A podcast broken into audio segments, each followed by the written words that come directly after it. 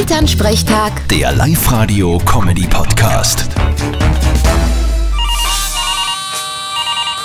Hallo Mama. Grüß dich, Martin. Sag einmal, hast du heute frei? Na, wieso soll ich frei haben? Naja, es ist ja ein Zwickeltag. Da haben wir viel frei. Na, da hab ich nie frei. Darfst leicht nicht. Na, ich will nicht. Zwickeltag ist ja eh das gemütlichste, was es gibt.